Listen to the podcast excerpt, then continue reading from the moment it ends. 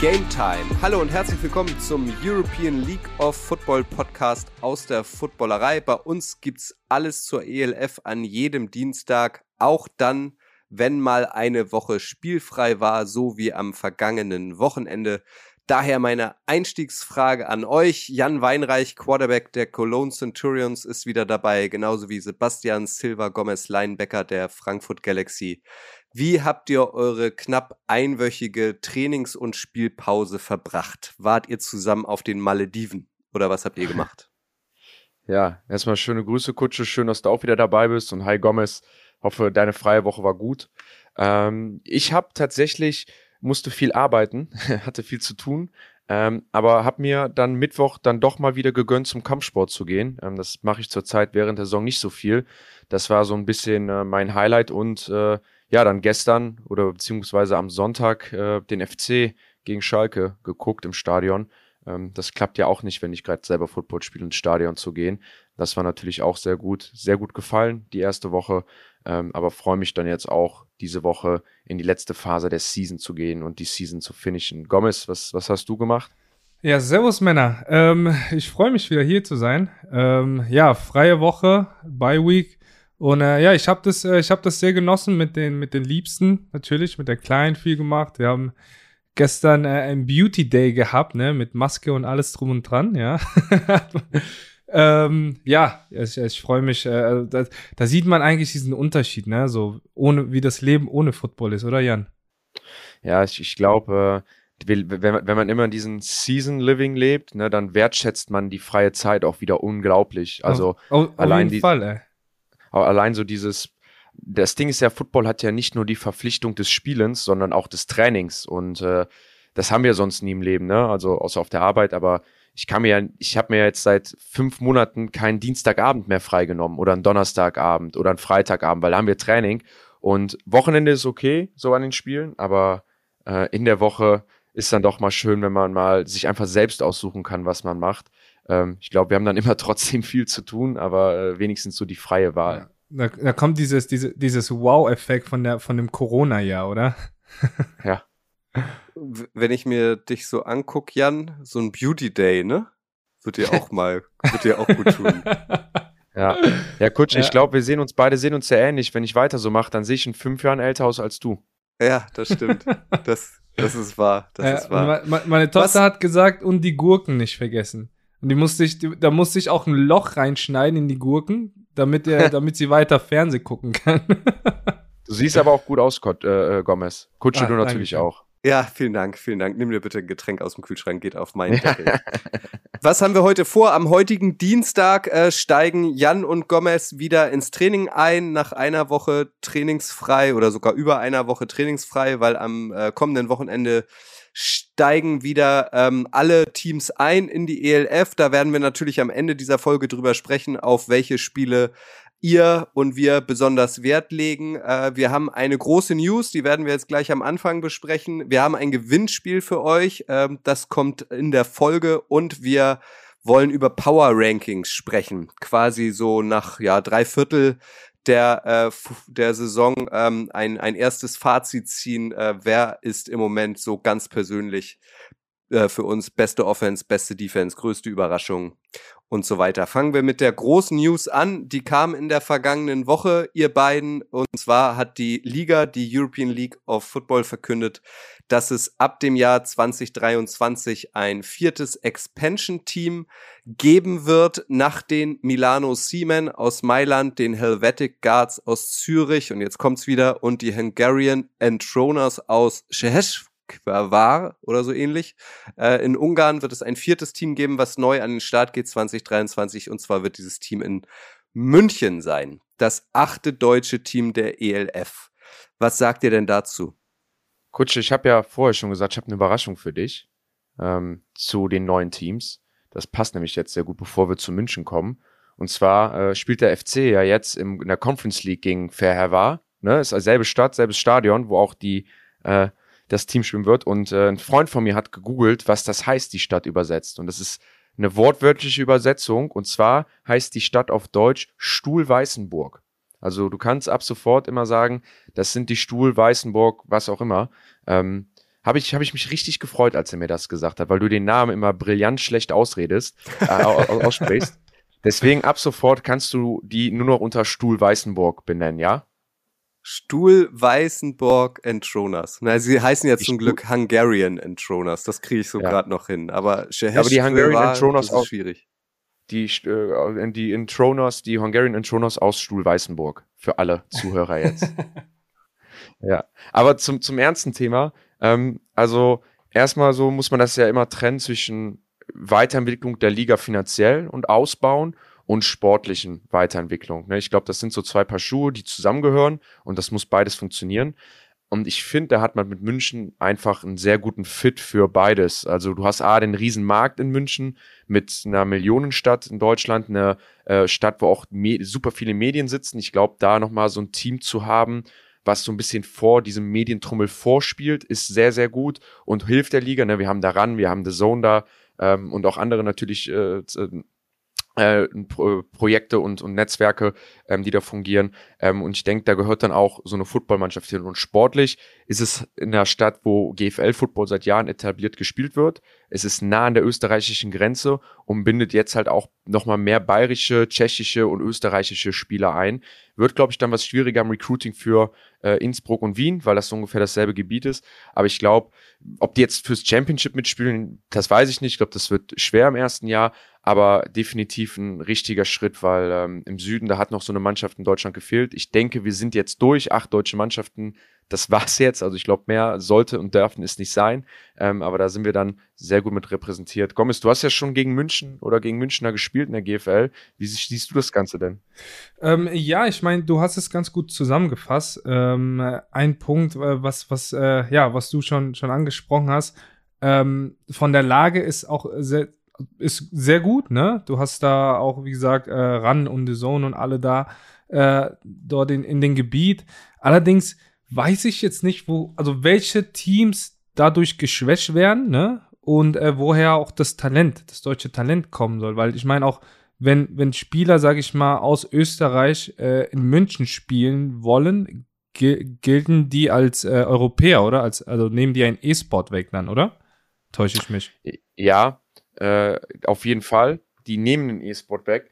Aber ich bin mal gespannt, wie dann die Lösung da wäre, wenn Leute zum Beispiel in Salzburg wohnen und Salzburg ist näher an München dran, als es an Wien zum Beispiel ist. Also ich kann mir ja gut vorstellen, dass man dafür dann so eine österreichische, deutsche Sonderlösung für, äh, nutzt. Äh, gebe ich dir aber, gebe ich dir total recht. Gibt ja viele Deutsche auch, die in, in Innsbruck zum Beispiel spielen.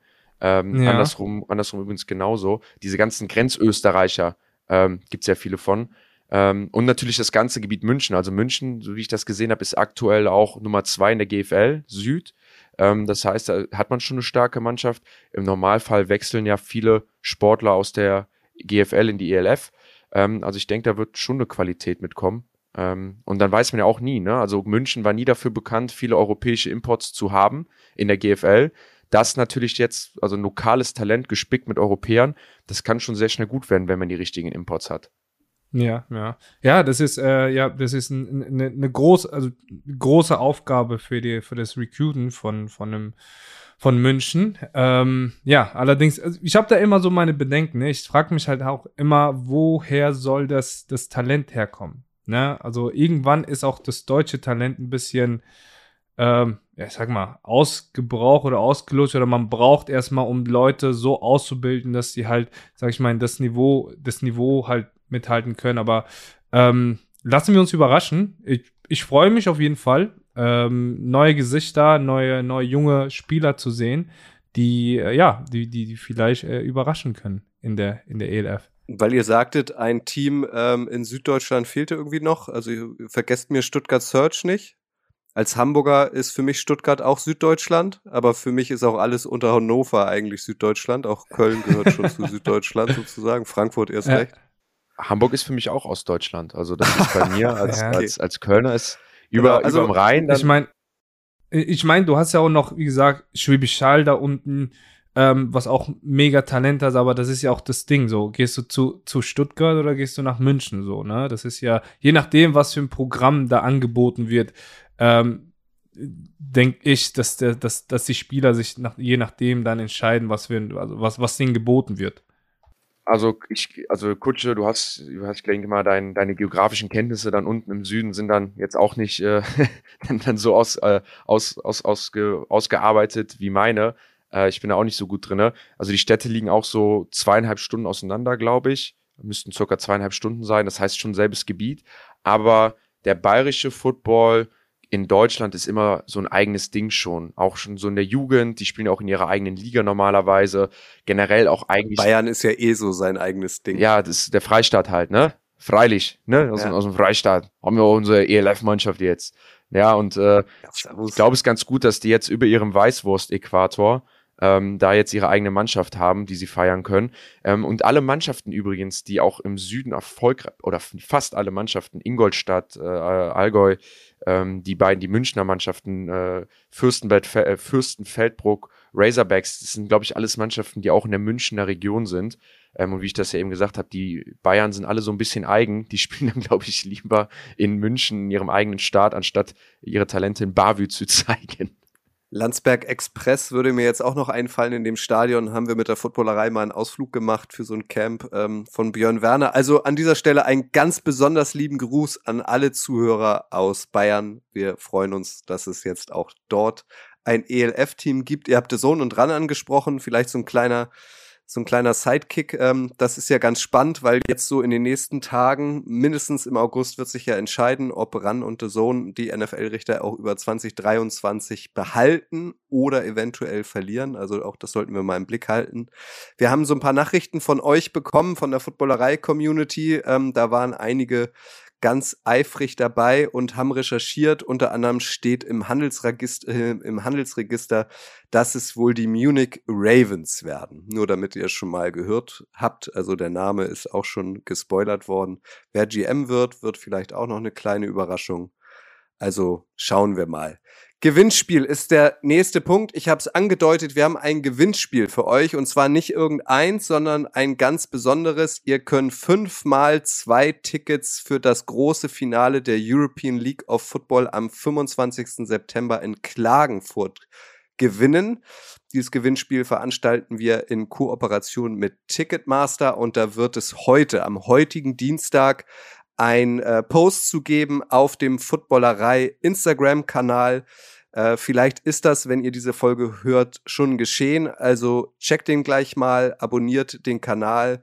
Da erfahrt ihr dann alles, was ihr dafür tun müsst, um daran teilzunehmen. Fünfmal zwei Tickets für das ELF-Finale in Kooperation mit Ticketmaster hauen wir raus. Ich gehe davon aus, dass ihr beiden mit den Centurions und der Galaxy E auf dem Feld steht. Sollte es nicht so sein, habt ihr auf jeden Fall vor, nach Klagenfurt zu fahren und euch das Finale anzuschauen, ihr beiden, oder würde das zu doll wehtun? Also ich werde auf jeden Fall hinfahren. Ähm, meine Tochter fragt mich schon die ganze Zeit, Papa, wann kommt ihr ins Finale? Weil sie will Bowser sehen. Wie die Halbzeit schon. ja, ja gut, Bowser, das, dann ist das nicht so der, der Catching, Catching Point für mich. Ich tue mich leider äh, immer so ein bisschen schwer mit äh, Footballspielen gucken gehen, weil ich immer den ganzen, mein ganzes Leben auf dem Footballplatz verbracht habe. Und äh, der, der Selling Point an, auch an meine Freundin immer sehr schwierig ist, ihr dann zu sagen, äh, lass doch mal am freien Wochenende nochmal zum Footballspiel fahren, was sie eh schon die ganze Saison macht. Ähm, ich werde es mir wahrscheinlich von der Couch angucken. Ich hätte jetzt schon eine billige Ausrede gehabt, habe schon geguckt, gegen wen der FC dann spielen würde, aber die haben das spielfreies Wochenende. Vielleicht, ja, muss ich dann doch den Schritt nach Klagenfurt wagen. Ich, ich weiß noch nicht. Wenn ich das Gewinnspiel gewinne, dann, äh, dann komme ich mit. ja, genau. Wie heißt das immer so schön im Kleingedruckten? Äh, Mitarbeiter und ihre Familienangehörige oder so sind von der Teilnahme ausgeschlossen. Das wird leider nichts, Jan. Das ah. Kleingedruckte. Ja, ärgerlich. ja, vielleicht also, machen wir wieder eine Live-Watcherei von, von Köln aus und gucken es dann einfach hier. Das stimmt, das wäre das wär auch eine Möglichkeit. Also, wenn ihr Bock habt und es einrichten könnt, Ende September äh, frei habt, dann äh, nehmt an diesem Gewinnspiel teil. Das seht ihr, Aber was ihr dafür tun müsst und so weiter, seht ihr alles auf dem Instagram-Kanal der Footballerei, dem ihr ja selbstverständlich eh schon lange folgt. Jan, Power Rankings. Was habt ihr euch da überlegt? Ja, wir dachten uns in der freien Woche mal so ein bisschen freier über die Liga und die Akteure zu sprechen. ähm, und mal so ein bisschen unsere Meinung abzugeben, wenn man das so sagen kann, wer denn unserer Meinung nach gewisse Kategorien erfüllt. Ähm, da haben wir mal so ein paar aufgeschrieben. Ähm, ich würde jetzt nicht mal alle nennen, um so die Span den Spannungsbogen zu halten. Ähm, genau, und dachten uns einfach mal, nehmen immer so die Top 3. Ich nehme gleich noch mal eine spontan dazu, äh, die ich euch nicht vorher geschrieben habe, weil es mir gerade eingefallen ist, die eigentlich ganz cool ist. Den nehmen wir nur noch ans Ende rein. Ähm, ich hoffe, das ist für euch okay. Ähm, aber ich, ich würde direkt mal den Ball weiterspielen an euch beide und mit den ersten Top 3 anfangen. Und zwar, wer ist für euch denn die Top oder wer sind für euch die Top 3 Offenses der Liga? Die Top 3 Offenses. Ich glaube, da fange ich einfach mal an. Thomas, ähm, wenn du jetzt, wenn du jetzt einfach nur nach Punkten gehst, werde ich sauer. Wenn du jetzt nur sagst, wer die meisten Punkte gemacht hat, dann, dann haben wir unseren journalistischen Auftrag nicht erfüllt. Äh, nee, nee, ähm, ich werde das, ich, ich werde auch erklären, warum. Äh, für mich steht Tirol als Nummer eins. Ähm, ja, ich, ich sag einfach mal die ersten drei, ja, einfach. Tirol, Wien und als drittes, ich konnte mich nicht entscheiden, sage ich aber gleich warum, Hamburg und Barcelona. Aber Tirol einfach aus dem Grund, weil sie einfach ein sehr komplexes ähm, ja, Playbook haben. So als Defense-Spieler ist es mega schwer, generell sich darauf einzustellen. Und ähm, ja, man, man, du hast nicht wirklich diesen Go-to-Guy, ne? Shelton verwaltet das Spiel immer ganz, ganz äh, souverän und ist äh, überraschend, über, sehr überraschend gut auf den Füßen. Von daher ist es ziemlich, ziemlich schwer, ähm, diese Offense zu stoppen. Ne? Ja. Für sein Alter auf jeden Fall, auf jeden Fall ja, stark. Für sein, ja, wollte ich gerade sagen. Für sein Alter ist der alte, äh, ist der Mann ganz, ganz gut zu Fuß. Ne? Ähm, Wien natürlich, ne? Äh, starke Offensive Line, ganz, ganz stark. Das macht es natürlich auch sehr schwer. Also man wird einfach müde, ne? Also über diese vier Quarter gegen eine, eine Wiener Offense zu spielen, ne? Ähm, solides Laufspiel und natürlich ähm, Erdmann und ähm, Boa natürlich diese diese zwei ähm, diese Connections ist, ist, ist ja schwer zu spielen und als Nummer drei habe ich wie gesagt Hamburg und Barcelona ganz klar ähm, da die ja, ich sag mal, es, es, es hängt immer von was von einer Person ab, die, die, die Offense. Ne? Bei Hamburg ist ganz klar Tonga, bei Barcelona ist halt ähm, Sack, ne, mit, mit Kai Sweet natürlich. Ähm, ja, da, da habe ich jetzt nicht so, da, das da konnte ich mich nicht so wirklich entscheiden. Aber ähm, an, an erster Stelle ganz klar würde ich sagen Tirol. Finde ich, ich finde deine, äh, deine Picks bei 3 und 4 sehr interessant, weil äh, mhm. Barcelona und Hamburg ja beide so einen ähnlichen Charakter haben. Sie wirken sehr eindimensional, aber in ja. vielen Momenten schaffen sie es dann doch durch Running Game oder durch die anderen, durch Passing Game sich abzusetzen. Kutsche, du bist ja eigentlich das Brain hinter, des Pod, hinter dem Podcast. Also alles, was wir erzählen, ist ja vorher von dir informativ rausgesucht worden und recherchiert worden. Deswegen äh, sag uns du doch mal bitte, wer wirklich die Top 3 Offenses der Liga sind. Hm, ich mache das ja mehr aus Fanbrille, aus Fanbrillensicht als aus äh, Spielersicht. Ich bin denen noch nie so unmittelbar begegnet wie ihr beiden.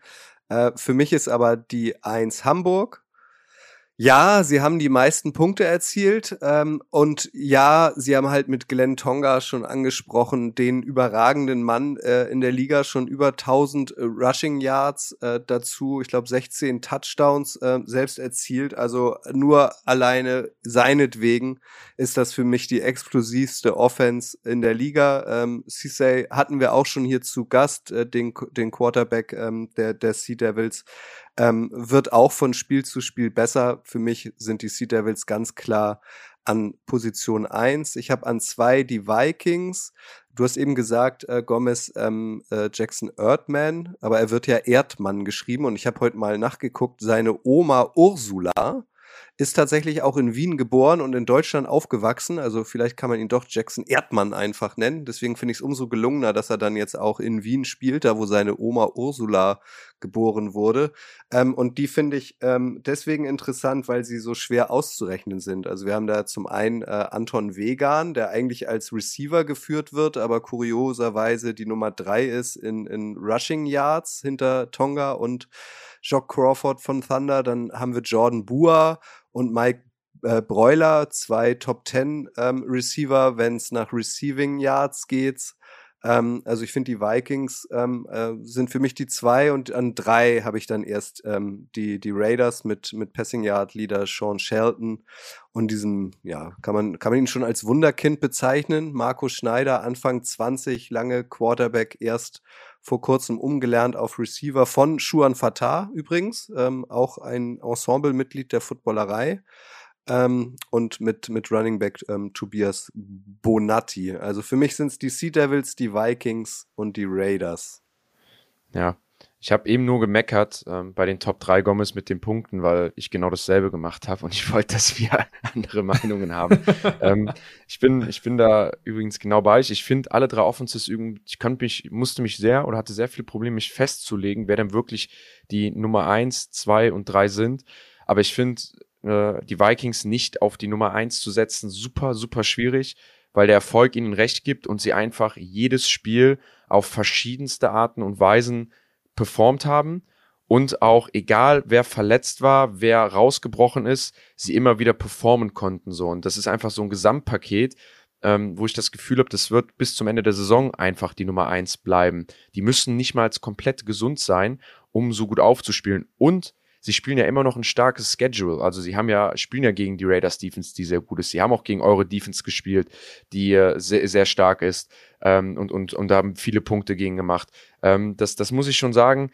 Sehr, sehr schwierig, die nicht auf die Nummer eins zu packen. Wir haben ja gleich noch die Kategorie Top 3 Quarterbacks und da ist für mich der Erdmann auch ganz klar mit dabei. Der hat zwar manchmal so auch, ja, fängt sich mal so ein Bock und ist nicht der Statistical Freak, aber er managt das, managt das Game halt sehr, sehr gut. Ähm, deswegen habe ich die Vikings auch auf der Nummer eins. Ähm, auf der Nummer zwei habe ich die äh, Innsbruck Raiders. Ähm, für mich auch einfach eine Mannschaft, die immer wieder besser geworden ist in der Offense auch. Einziges Spiel, wo sie eigentlich nicht performt haben, war gegen die, äh, war gegen die Vikings.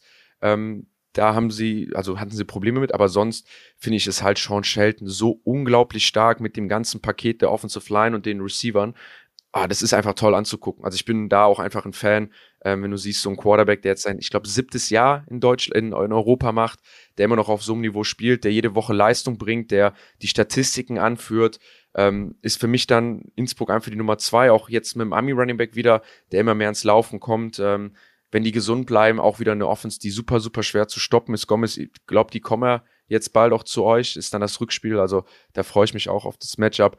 Und auf Nummer drei ähm, habe ich auch geschwankt zwischen den Barcelona Dragons und den Hamburg Sea Devils. Aber auch da wieder so ne, eine Offense, die so viel performt und so viel scored wie Hamburg.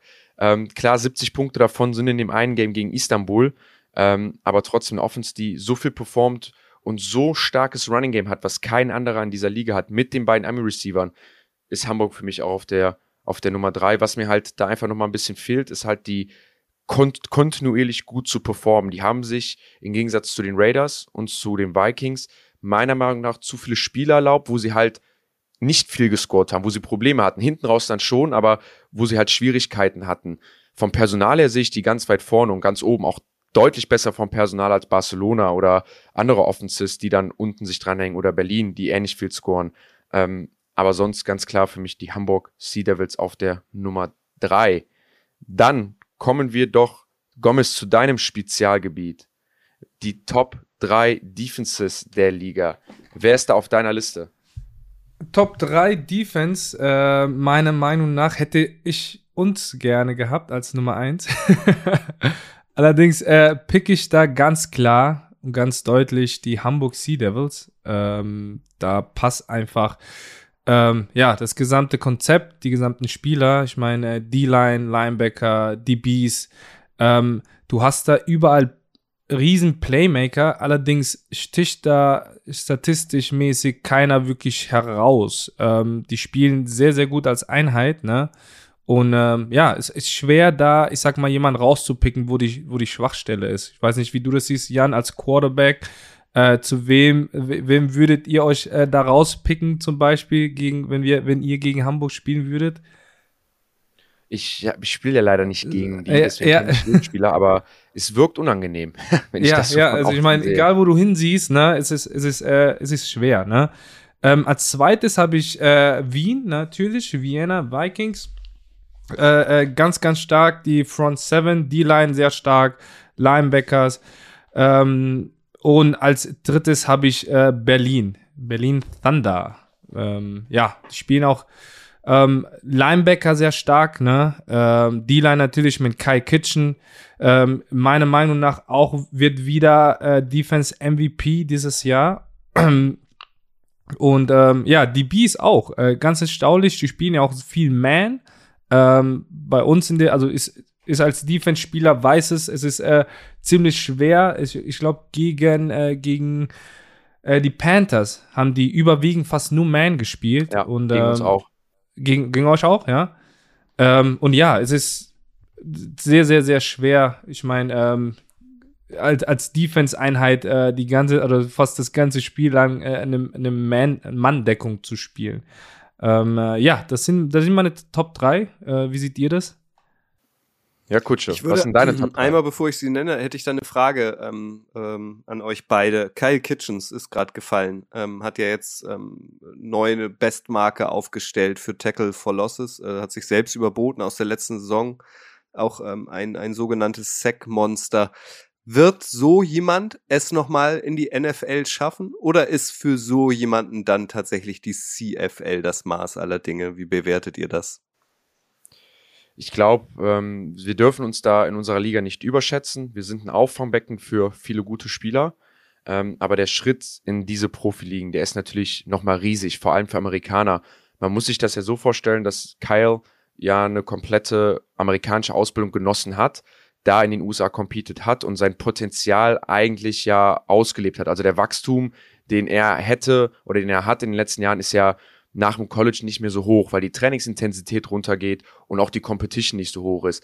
Deswegen schaut ja ein Scout aus der CFL und der NFL drauf und sagt, ey, wenn in das, was für die interessant ist, für einen Amerikaner, nämlich an dem College spielen, das haben sie gesehen und das hat anscheinend nicht, nicht gereicht und äh, dafür sind wir dann aber als, ich denke jetzt mal, dritte, vierte Liga in, in, auf der Welt ja, oder vierte oder fünfte Liga auf der Welt, da um solche Spieler aufzufangen, die den Schritt für Amerikaner nicht in die CFL und auch nicht in die NFL schaffen, aber dann halt bei uns. Man hat ja letztes Jahr gesehen, dass es ja die XFL gab, ähm, genau, nee, oder USFL jetzt, die ja jetzt so eine zweite Profiliga in den USA sind. Dort sind ja dann nochmal viele Spieler hingekommen. Ähm, das, ich denke, das könnte vielleicht, ich weiß jetzt nicht, wie eine USFL Spiel, sportlerisch einzuschätzen ist, ähm, weil es sie noch nicht so lange gibt. Ähm, aber das wäre vielleicht ein Sprungbecken. Ähm, aber nach ganz oben wird es schwierig. Und, und vor allem das Alter, ne? Ich weiß jetzt nicht, äh, wie alt ist der? 25, 26, irgendwie sowas? Ähm, und da. Ja, Kyle da, ist auch was älter. Ah, okay, gut. Ähm, ja, und das Alter wird ihn natürlich auch da ein Strich durch die Rechnung, weil darauf gucken die meisten ja auch, ne? Also erstens, wie alt er ist und was, was man noch rausholen kann, ne? Also ist eurer Meinung nach so der überragende Mann der ELF im zweiten Jahr in Folge aus der Defense zumindest genau richtig aufgehoben in der ELF und wird dann hoffnungsweise auch nächstes Jahr weiter dabei sein, sei es für Thunder oder er wechselt ja. nochmal wieder das Team.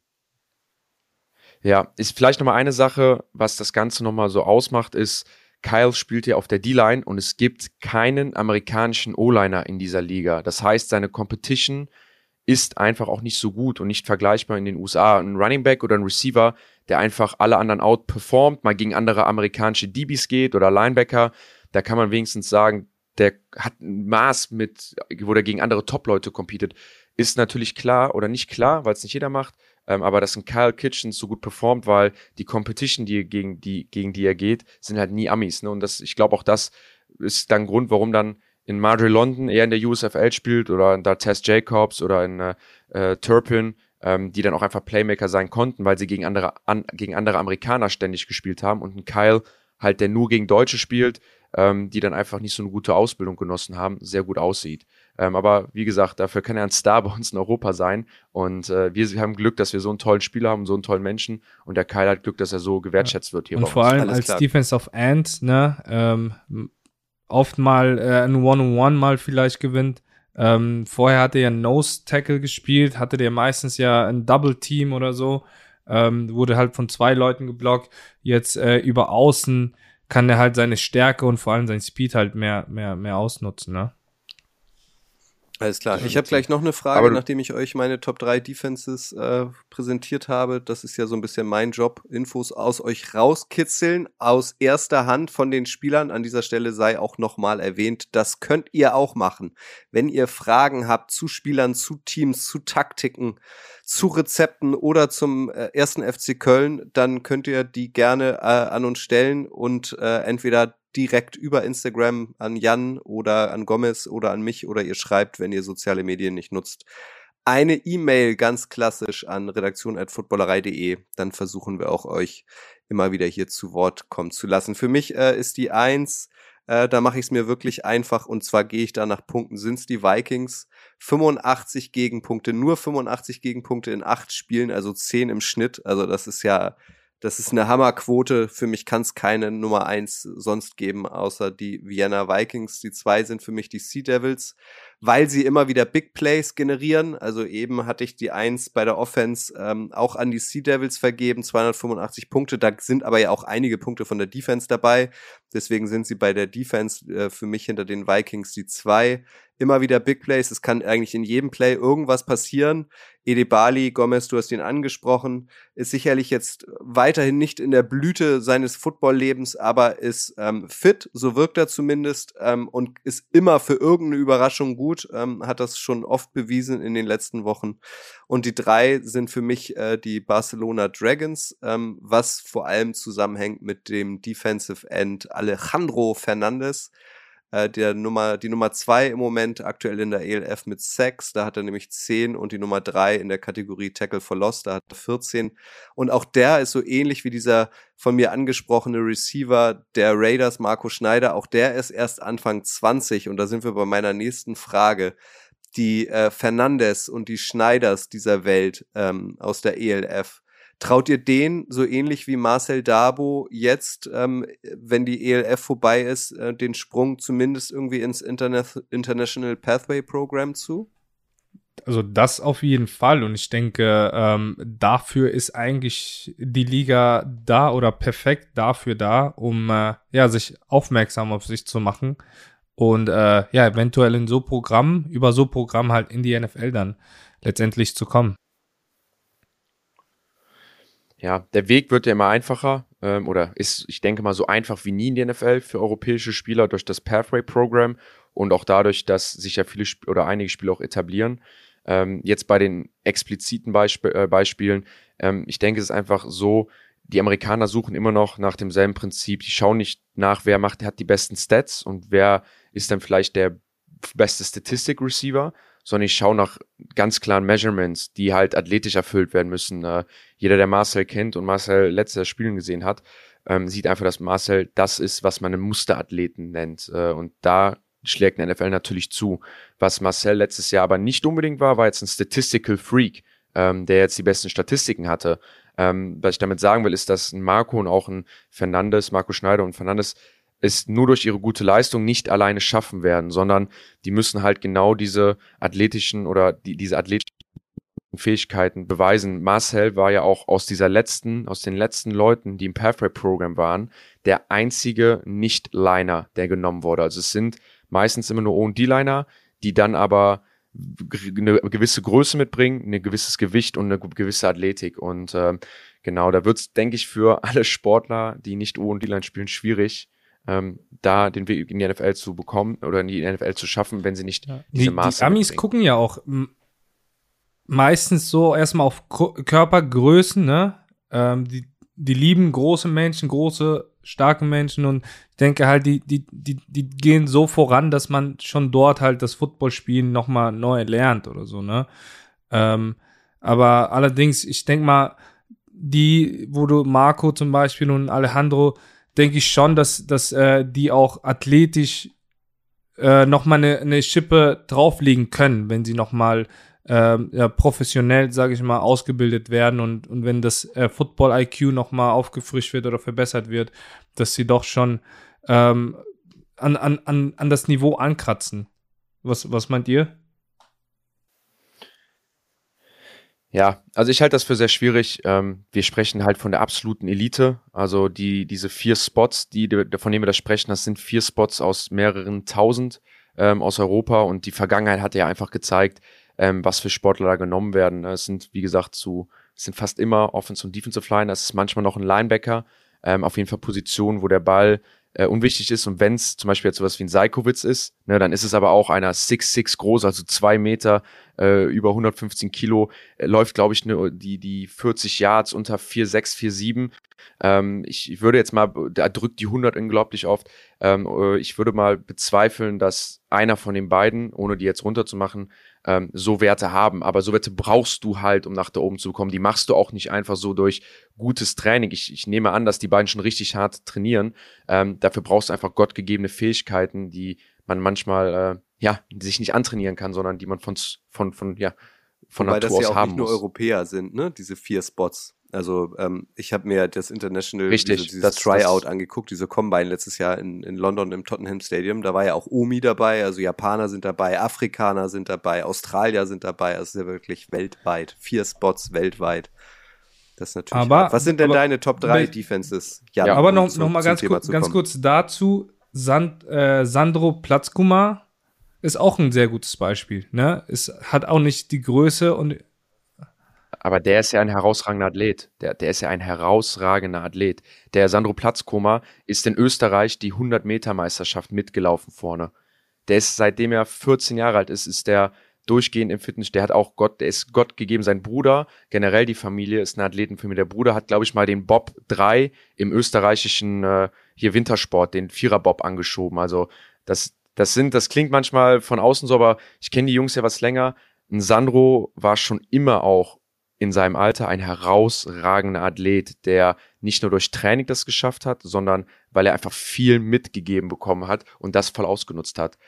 Und mit 20 Jahren sah Sandro auch schon ganz anders aus. Jan, lass uns die Top 3 Deswegen. Defenses abschließen. Was sind Top deine 3 Top 3? Defenses. Ja, also auf der Nummer 1 musste ich auch mit Wien gehen. Ich wollte eigentlich Hamburg nehmen. Ähm, einfach weil ich von Hamburg mehr gesehen habe und mehr Leute von Hamburg kenne.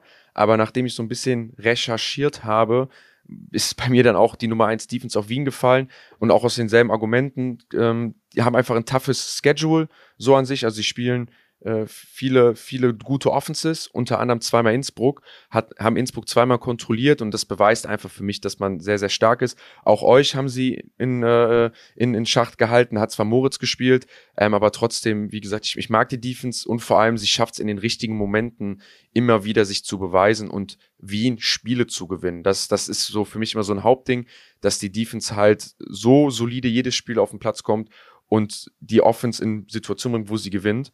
Ähm, deswegen da einfach die Vikings auf, auf die, wieder dieses Allround-Paket auf der 1. Auf der 2 habe ich die Hamburg Sea Devils. Ähm, also allein die D-Line und die Box, die ist überragend äh, mit Europäern gespickt, die alle richtig, richtig gut sind. Erinnert mich ein bisschen an die Box von euch letztes Jahr, Gomez. Ne? Alles nur Europäer in der Box, europäische Spieler, die alle top sind und dann zwei amerikanische DBs hinten, um das Passing Game zu stoppen. So ähnlich sehe ich die auch dieses Jahr. Ähm, ähnlichen Big Play Charakter. Ähm, haben sich ein bisschen im, so einen Bock gefangen gegen Barcelona, auch jetzt wieder gegen, äh, gegen Istanbul, aber hey, das kann jedem mal passieren. Und halt da ganz vorne mit Kasim halt einen Defensive End, der ja in der NFL gespielt hat. Ich denke, das spricht für sich allein. Und auf der 3 ähm, habe ich mich diese Woche umentschieden, wegen der Transfers, die jetzt noch äh, fielen. Und zwar die Innsbruck Raiders, ähm, die jetzt nochmal drei neue frische Spieler dazu bekommen haben. Unter anderem der Schrober, der Defensive End, ich muss nochmal nachschauen, der jetzt äh, war bei Stanford und dann jetzt bei den Chicago Bears im Minicamp. Ähm, einen neuen amerikanischen DB, ähm, den sie ausgetauscht haben. Ich glaube, sie waren mit dem nicht ganz zufrieden und sie brauchen dann einen neuen, der auch eher auf der Corner-Position spielt. Und Vincent Buffet, der jetzt schon bei seiner dritten äh, ELF-Mannschaft spielt, ähm, spricht eigentlich nicht für ihn. Ähm, aber ich glaube, so in der D-Line ist er jetzt ein Rotational Player, der anderen Leuten den Raps gibt, äh, viele Raps gibt. Und ähm, da finde ich, ist Innsbruck mit den neuen Verstärkungen, vor allem auf der D-Line, was die jetzt durchrotieren können. Und wenn der Ami besser spielt, sind die schon richtig, richtig stark. Auch wenn sie jetzt zuletzt oder wenn sie oft nicht so gut performt haben, ich meine insgesamt 160 Punkte kassiert. Ähm, da gibt es Defenses, die sind noch besser, wie zum Beispiel Barcelona, die weniger kassiert haben. Aber mit diesen neuen Verstärkungen glaube ich, dass Innsbruck ganz kleine Top 3 Defense sein ja, wird. genau. Sie hatten ja, sie, und vor allem ja Shelton noch, entlassen, ne? Dominik Shelton. Das vielleicht noch äh, der ähm, Safe, Safety oder genau. Die, äh, Cornerback hat er gespielt. Ah, okay, gut. Safety und Corner. Safety und Corner. Ich, ich finde, ich habe so das Gefühl, dass Innsbruck mit diesem ganzen Paket so mit der Offense, mit John Shelton und jetzt mit dieser Defense, die sie verstärkt haben und dem Coaches-Staff jetzt so diesen Championship-Football spielen werden. Weißt du, so diese NFL-Teams, die, die vielleicht nicht die Nummer eins in der Regular Season sind, aber diesen Championship Football spielen können, das, das erwarte ja, ich so aber ihr geht doch die ganze Zeit ganz knallhart nach Zahlen aus. Wieso ist dann bei keinem von euch Berlin drin? Weil Berlin äh, hat, lass, ich glaube, ja. Berlin hat natürlich auch super gegen uns gespielt. Ich finde, Berlin ja. wäre wär eigentlich meine Nummer drei gewesen. Aber bei Berlin haben sich jetzt zwei DBs verletzt. Beide Safeties, beide Starting Safeties sind raus. Dafür ist der Dominic Shelton ja nach Berlin gekommen. Ähm, Sonst wären die auf meine, wären sie auch meine Nummer drei gewesen in dieser Woche. Aber seitdem diese Transfers kamen, habe ich mir gedacht, boah, das sieht von der Leistung mhm. her sind die beiden sowieso nicht weit auseinander. Und jetzt so auf dem Papier finde ich da Innsbruck eine Ecke stärker, einfach Verletzungspechmann und bei den anderen gute Transfers gemacht. Die Raiders erinnern mich so ein bisschen klar weit hergeholt, aber so ein bisschen an die Rams, so aus der NFL, weißt du, so einen, einen Star Quarterback und jetzt so eine richtig vollgespickte Defense mit vielen Stars, so und, und äh, deswegen sind sie da bei mir einfach auf der 3. Ähm, genau. Ja, dann, dann kommen wir doch zum äh, zu Top 3 genau, Quarterbacks, oder? Jan. Jan Weinreich, Jan Weinreich, Jan Weinreich. So, Lass uns zu Top 3 Quarterbacks. Woher hast du meine Liste? ja, Komm, jetzt fang du doch bitte wieder an. Du spielst ja immer gegen uns und, und gegen die Quarterbacks und hast deswegen einen perfekten Blick, so als direkten Gegenspieler. Da ist ja so ein bisschen die Frage nicht, wer sind die Top 3 Quarterbacks, sondern gegen welche drei Quarterbacks spielst du am ungernsten, so, weißt du? Da muss ich natürlich an, äh, an die Top 3 Offense anknüpfen. Äh, vorneweg ganz klar, äh, Shelton, ne, äh, führt auch die Passing Yards momentan mit 2193 Yards, 18 Touchdowns. Ähm, als zweites habe ich äh, Magic Zach, Zach Edwards von den Barcelona Dragons. Und als Nummer drei habe ich Erdmann, Erdmann, wie äh, Erdmann. Ähm, Erdmann. Ja, ganz einfach, wie du schon sagst, solide, ähm, macht, äh, verwaltet das Spiel sehr gut, aber ich muss ehrlich sagen, Shelton ist halt, ist es schwer, ihn zu spielen. Ne? Du hast, du, du hast nicht diesen, diesen, ähm, ja, diese Tendenzen, wo du halt woanders halt rausziehen kannst. Ne? Ähm, welches ist dein Lieblingsreceiver? Was macht der gerne, wenn der Druck, äh, wenn der Druck kommt und so. Ähm, ja. ja, ist einfach, ja, er sieht halt, er sieht wie so ein Pocket Passer aus, aber ähm, auf Papier oder letztendlich, wenn man den Spielen sieht, äh, sieht ähm, steht da doch ein älterer Zach Edwards vor dir. definitiv. Wir können, wir können schnell machen. Eins, zwei, drei sehen bei mir genauso aus. Ich möchte ähm, aber Zach Edwards noch ein bisschen hervorheben, ähm, weil er im Gegensatz zu den anderen beiden ja auch tatsächlich seine Beine noch in die Hand nimmt. Ähm, über 400 Rushing Yards, äh, selbst auch nochmal drei Touchdowns erlaufen. Äh, das hebt ihn nochmal ab, aber für mich steht auch Sean Shelton über allen. Hinter Jan Weinreich natürlich, der ist die Top ja, 0. Also schon Shelton. Aber du wirst ja außerhalb ja. der. Du, du, warst, du bist meine Nummer 4, Jan. Ganz, out of, ganz klar. Dankeschön. Das freut mich. Sorry. Ich bin out of contest. ich weiß ja zumindest die Nummer 1 der Herzen von na, allen. Das nachdem, ist das Definitiv. Na, nachdem du äh, äh, äh, gezeigt hast, dass du nicht tackeln kannst, bist du auf die 4 gerutscht. ich bin auf jeden Fall der schlechteste. Eigentlich bist du die Top 1 Defense. Ja, ich gerade sagen. Aber bei mir sind es auch Sean Shelton ganz klar auf der Eins. Ähm, wer so performt und so die Mannschaft trägt und die Offense trägt in den Momenten, ähm, ist bei mir ganz klar auf der Eins.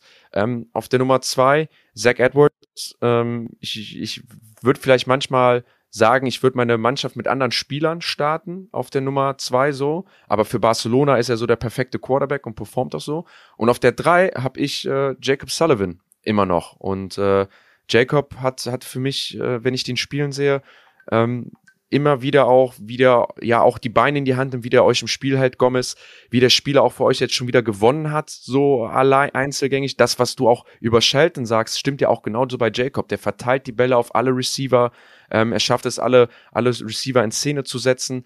Ähm, für mich immer noch auch letztes Jahr Offense MVP und für mich deswegen immer noch ein Top 3 Quarterback, weil er einfach so ein bisschen alles mitbringt, ähm, was, was man mitbringen muss. Eure Offense struggelt so an der, in der einen oder anderen Ecke, aber er ist für mich immer der Spieler, der ja immer durchgängig gut performt. Ähm, deswegen ist Jacob für mich die Nummer 3 in der Liga. Auch, auch das Aussehen bringt er mit, ne? Absolut.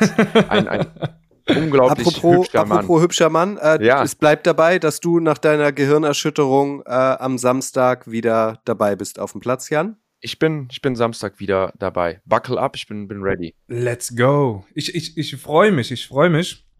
Äh, wenn du dabei bist, äh, natürlich mit eurem neuen Running Back, der auch äh, sehr gut performt hat, jetzt das letzte Spiel. Ähm, ja, da, da, da freue ich mich. Ich mich auch. Also ich äh, hab von außen zugeguckt. Das war, wie gesagt, eine coole Erfahrung, aber lieber auf dem, auf dem Platz stehen. Genau wie unsere nächste Kategorie, die Top 3 Playmaker.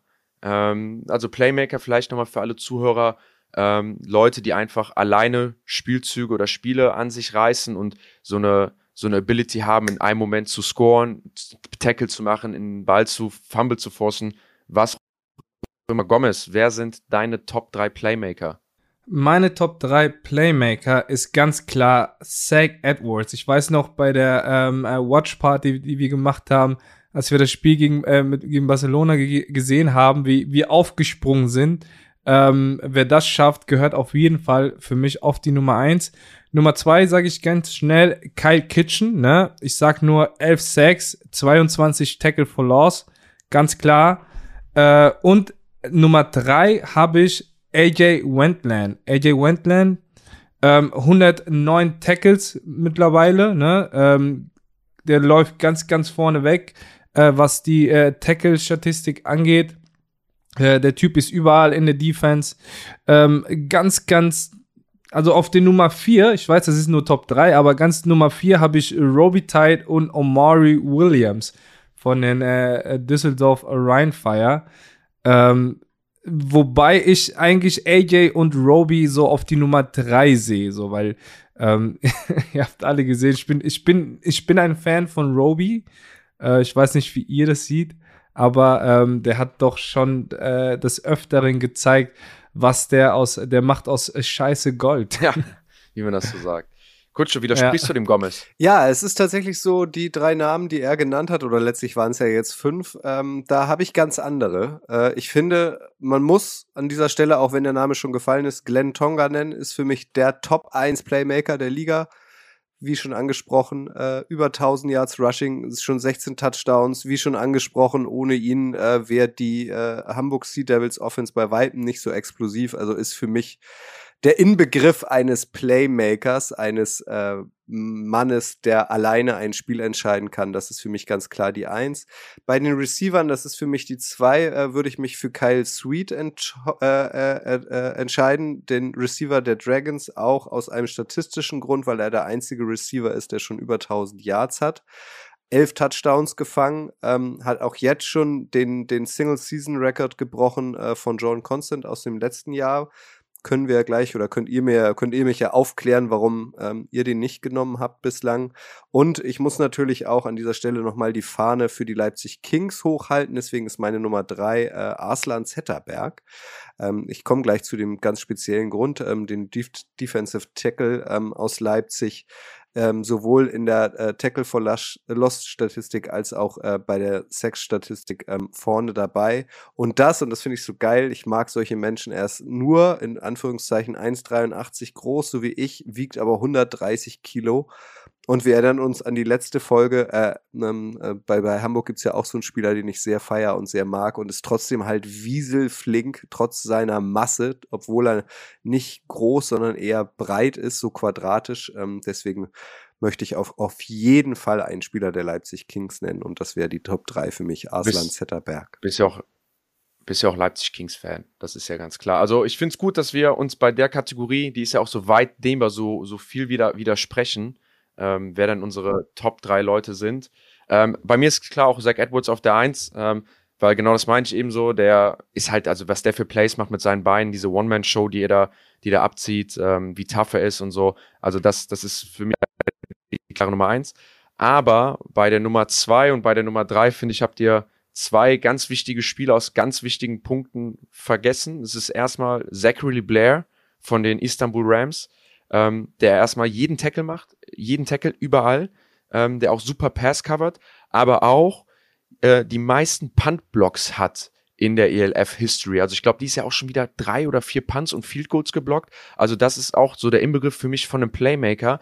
Wenn jemand neben seinem Standardjob, den er herausragend macht, ne, also es ist für mich so, Zachary Blair ist für mich so AJ Wendland mit Puntblocks und Field Goal Blocks so ein bisschen, so dieses Add-on. Ähm, und hat den damit ja auch schon dieses Jahr Spiele gewonnen.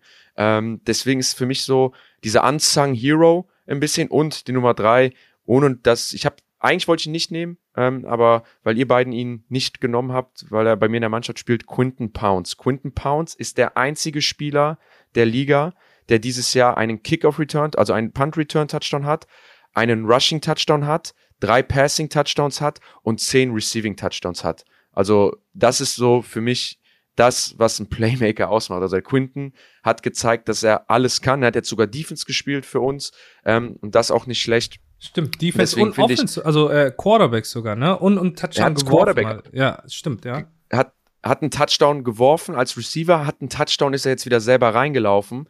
Ähm, deswegen ist für mich so, also Quinton Pounds, so der, der Inbegriff wirklich. Also wenn, wir, wenn ich von einem Playmaker spreche, so dieses im Amerikanischen auch, ey, der kann ein Playmaker, egal wo du ihn hinstellst, egal was, wo du, wenn du ihn in die richtige Position setzt, dann macht er Plays halt ne, und entwickelt Plays. Und wie gesagt, Quinton Pounds in, hat, Return, hat Return Touchdowns, hat Big Plays als Receiver, explosive, hat Rushing Touchdowns, konnte Quarterback spielen, hat Passing Touchdowns und dann noch zehn Receiving Touchdowns.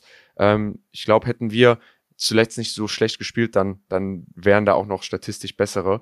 Dann, dann lass uns doch zu der nächsten Kategorie kommen und zwar die drei größten Überraschungen für euch dieses Jahr. Und Überraschungen nicht nur im Sinne, wer hat Erfolg oder nicht Erfolg, sondern auch generelle sportliche Überraschungen oder Upsets dieses Jahr, die ihr miterlebt habt. Gomez, was waren deine drei größten Überraschungen? Eine sehr, sehr große Überraschung war der Spieler Isaiah Green auf jeden Fall. Ähm, durch den, durch den Sieg gegen die Barcelona Dragons. Das war, ich glaube, das, das war eine der, der größten Überraschungen äh, die, der Liga dieses Jahr.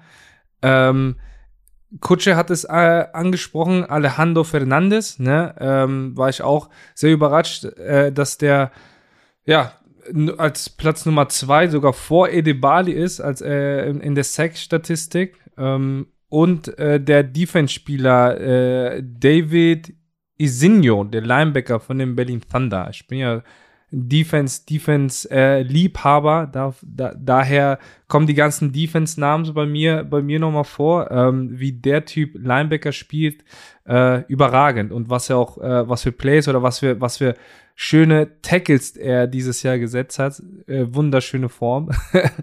ähm, ja, war ich, war ich sehr, sehr impressed. Kutsche, was sind deine drei größten Überraschungen? Ja, ich finde auch, so Überraschung ähm, ist ja ein weites Feld. Äh, und das meine ich ganz ernst, äh, die größte Überraschung im positiven, im sehr positiven Sinne, ähm, seid ihr alle, ihr Footballspieler. Äh, Football hatte ich äh, bis vor kurzem, eigentlich bis letztes Jahr, äh, die meisten Bezugspunkte zur NFL. Ich habe mal ähm, über die damaligen Sea Devils in der NFL Europe berichtet und habe dadurch auch natürlich ein paar Spieler kennengelernt. Aber jetzt gerade durch diese Intensität unseres wöchentlichen Podcasts, auch mit euch beiden, auch mit denen, die ihr hier eingeladen hattet, äh, die anderen Spieler, das sind alles durch die Bank weg feine Jungs. Das macht wahnsinnig viel Spaß. Also den deutschen Footballspieler an sich äh, möchte ich hier löben. Ähm, das ist eine große, große Überraschung. Alles super Jungs ähm, und Dank auch an euch, dass ich durch die, ähm, dass ich durch euch ähm, die auch kennenlernen durfte. Meine negative Überraschung ähm, ist Stuttgart Search. Ich hätte es nicht für möglich gehalten, dass eine Mannschaft in der ELF im zweiten Jahr äh, weiterhin so abkackt äh, quasi äh, den Negativtrend, der sich zu äh, zum Ende der letzten Saison, dass der sich so dramatisch fortsetzt. Die Rams ähm, klammer ich jetzt mal aus, weil die sind neu. Also das ist für mich eine Negativüberraschung. Hätte ich nicht gedacht äh, im zweiten Jahr. Äh, und als drittes, ähm, da könnt ihr mich aber gern korrigieren. Ähm, da könnt ihr jetzt sagen, naja, schlechter ging's ja auch gar nicht, aber ich finde, das kann man auch nochmal positiv erwähnen, ist das äh, Kicking Game in der ELF. Das war teilweise ja schon unterirdisch letzte Saison. Äh, und das ist jetzt zumindest nicht mehr so auffällig. Also mittlerweile hat man, finde ich, das Gefühl, äh, die Jungs, die da äh, antreten, äh, die haben das zumindest vorher schon mal gemacht. Wie seht ihr das? Definitiv. Es wird besser. Es wird besser. Auch da, äh, ich glaube, Kicking Game, das wird immer stiefmütterlich behandelt. Ähm, das wird definitiv besser in dieser Liga. Ja, unterschreibe ich genauso, Kutsche. Dann, dann würde ich noch kurz meine drei größten Überraschungen äh, nennen. Ähm, als allererstes war für mich, einfach nur weil es ich es so krass fand, als ich da saß, ähm, war die allererste größte Überraschung, ähm, die Barcelona Dragons gewinnen in Hamburg das zweite Spiel. Äh, das, auch wenn es vielleicht der größte Upset rückwirkend gesehen ist, aber wie die Barcelona Dragons da ein Spiel nach dem anderen gewonnen haben bis zum Wien-Spiel und das nur ganz knapp verloren haben, ähm, das war für mich einfach, also wirklich, das hat mich so abgeholt von der Liga und von der Spannung her. Ähm, das, das fand ich wirklich, wirklich äh, super. Dann, auch wenn es blöd klingt, Glenn Tonga, also dass gerade der vielleicht beste Spieler offensiv der Liga, der am meisten auffällt, ähm, ein Europäer ist. Ähm, Glenn Tonga hat ja schon lange in Europa gespielt und war sehr, sehr gut, aber nicht so dominant, wie er jetzt ist. Also so ein bisschen dieses, man kannte ihn vorher, aber das, was er gerade abliefert, ist unglaublich und richtig, richtig gut. Ähm, und meine dritte Überraschung ist auch einfach eine sehr positive, ähm, und das sind die Fans und die Zuschauer. Ähm, wir haben in jedem Stadion Zuschauerzuwachs bekommen. Ähm, ich hatte jetzt die letzten, ich habe es mal geguckt, die letzten vier Spiele ähm, waren wir immer Zuschauerrekord äh, bei den Centurions, also wenn wir gespielt haben, nicht in unserem Stadion, aber wir waren in Frankfurt, da waren die meisten Zuschauer, wir waren jetzt in Berlin, da waren die meisten Zuschauer. Ähm, und da ganz vorne dran, als größte Überraschung, halt die Rheinfeier. Das, das muss man erstmal schaffen, dass, also als Überraschung, dass dieser Hype, den es damals in der NFL Europe gab, den mitnimmt und praktisch dasselbe wieder dahinstellt und dieses selbe Feeling aufbaut. Und das hat mich schon überrascht und ich glaube, das hat auch jeden in Deutschen überrascht, ähm, dass man da so abgeholt wird, weil das hat keine andere Franchise geschafft und deswegen für mich so die schönste Überraschung, die ist ja die Zuschauer und ganz vorne mit dabei halt das, was da gerade in Duisburg bei der Rheinfeier passiert, äh, wirklich, wirklich richtig gut. Ähm, das hat Zukunft. Ähm, vielleicht da ist nämlich und auch das macht diesen Podcast, oh, Entschuldigung, auch das macht diesen Podcast so besonders. Ein Kölner lobt hier Düsseldorfer. Das müssen wir mal ja, keine Düsseldorfer. Die kommen aus Duisburg. das haben sie, das haben sie, das haben sie letztens bei, bei Sky Sport hat äh, St. Pauli gegen Duis, deine St. Pauli hier, haben gegen Duisburg in Duisburg gespielt, im DFB-Pokal. Und dann waren die Footballlinien noch zu erkennen. Und hat der Kommentator gesagt, ja, hier äh, wundern Sie sich nicht über die Footballlinien. Das ist noch von den Duisburg-Rheinfeier so. Also das hat sich jetzt auch in den sportlichen Mainstream etabliert. Das ist nicht Deswegen. Düsseldorf. Okay, das erklärt. Alles. Also und, und, und nicht nur das, sondern auch ich habe das ja nicht gesagt. Also es ist jetzt, das hat Sky Sport gesagt. Das ist ja ein großes Sportunternehmen mit hochbezahlten Sportjournalisten. Wenn die das sagen, dann ist das doch auch so. Ja, und, und auch die Einschaltquoten würde ich, äh, würde ich auch hier nochmal ansprechen. Die sind ja auch komplett in die Höhe geschossen, was das angeht. Auch das, zumindest haben sie sich stabilisiert. Ich hatte letztens mit, äh, äh mit, mit Volker gesprochen, äh, Volker Schenk, und er meinte, sie waren am Anfang ganz hoch, dann ging es runter und jetzt sind sie wieder stabil äh, in, im Wachstum. Und ich bin da auch wieder gespannt aufs, aufs Final Game, wie hoch die Einschaltquoten da sind. Das ist jetzt übrigens meine Sonderkategorie, die ich gerne einwerfen würde. Und zwar Gomez, Kutsche, äh, beide auch, deswegen finde ich die ganz cool. Die drei Top-Stadien und die drei Top-Homefields der Liga. Was sind die so auch im Bauch raus, ohne Vorbereitung? Was sagt ihr? Boah, Kutsche, fang du mal an. Hm, ich, ich, bin, ich bin ja Groundhopper. Ähm, ich kenne allerdings nicht alle Stadien aus der ELF. Ähm, also das Schau die Schau ins Land äh, Arena, Schau ins Land Reisen Arena, so heißt sie ja in Duisburg, wo Rheinfire spielt. Da war ich tatsächlich schon mal, da habe ich mir mal ein Fußballspiel angeguckt. Ja, geht. Ähm, das Stadion der Raiders kenne ich leider nicht. Das Stadion der Vikings kenne ich leider auch nicht.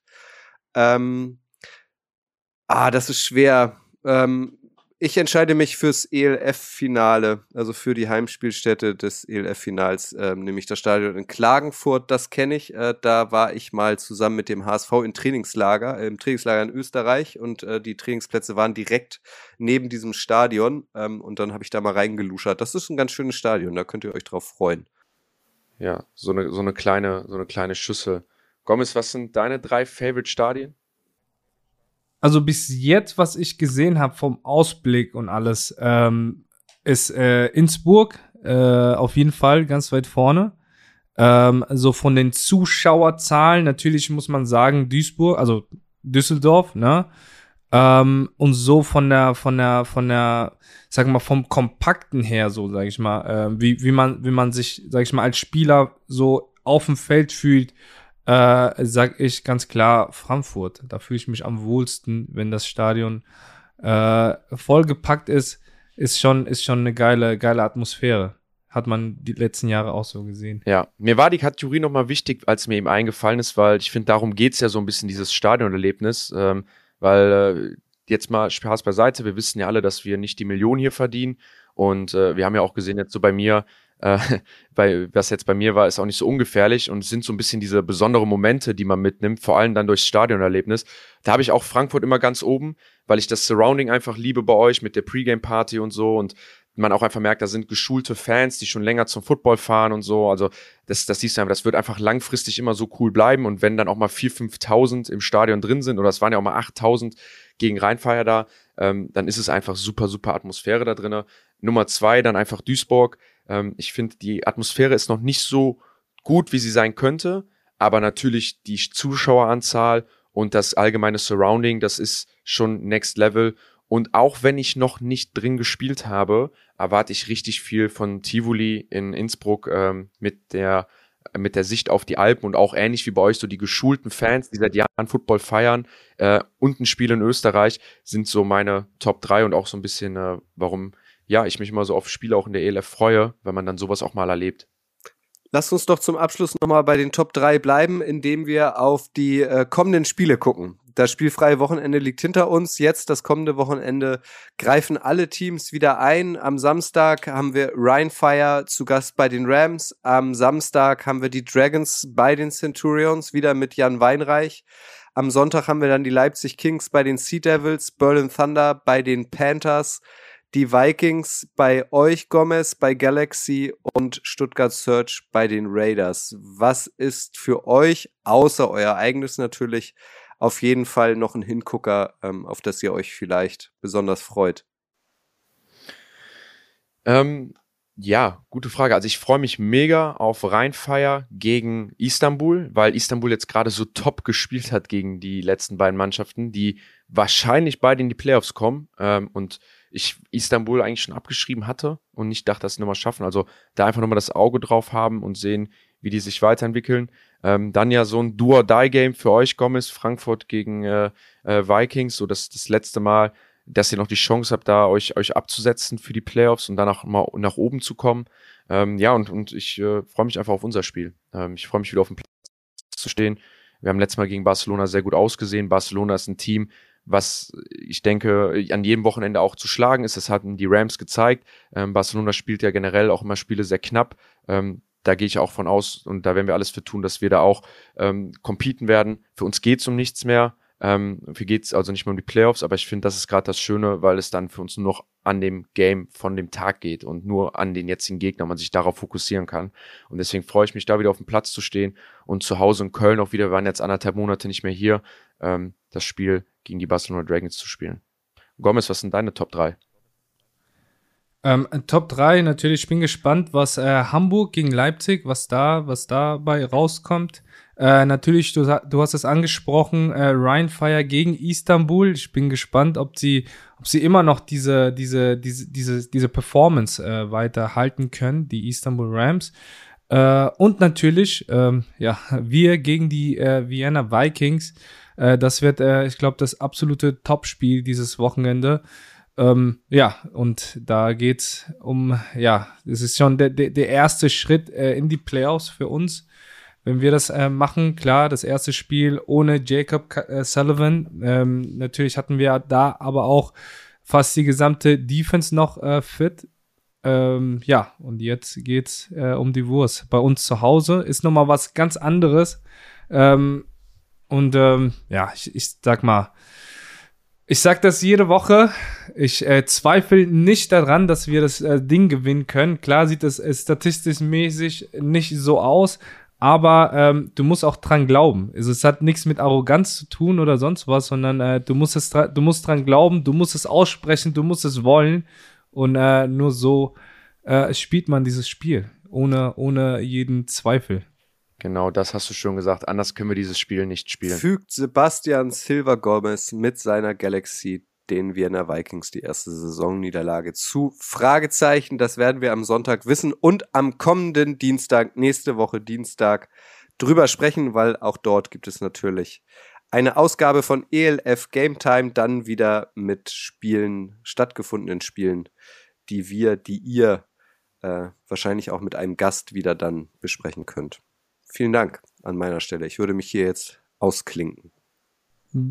Vielen Dank, Männer. Danke Hat euch. mich äh, sehr gefreut, wieder hier zu sein. Und äh, wir sehen uns nächste Woche, wenn wir über unseren Sieg sprechen. Alles klar. Eine Sache doch noch, wenn ihr hier jetzt fertig seid, dann guckt jetzt direkt auf den Instagram-Kanal der Footballerei, weil dann vielleicht schon das äh, Gewinnspiel losgegangen ist. Fünf mal zwei Karten fürs ELF-Finale in Klagenfurt.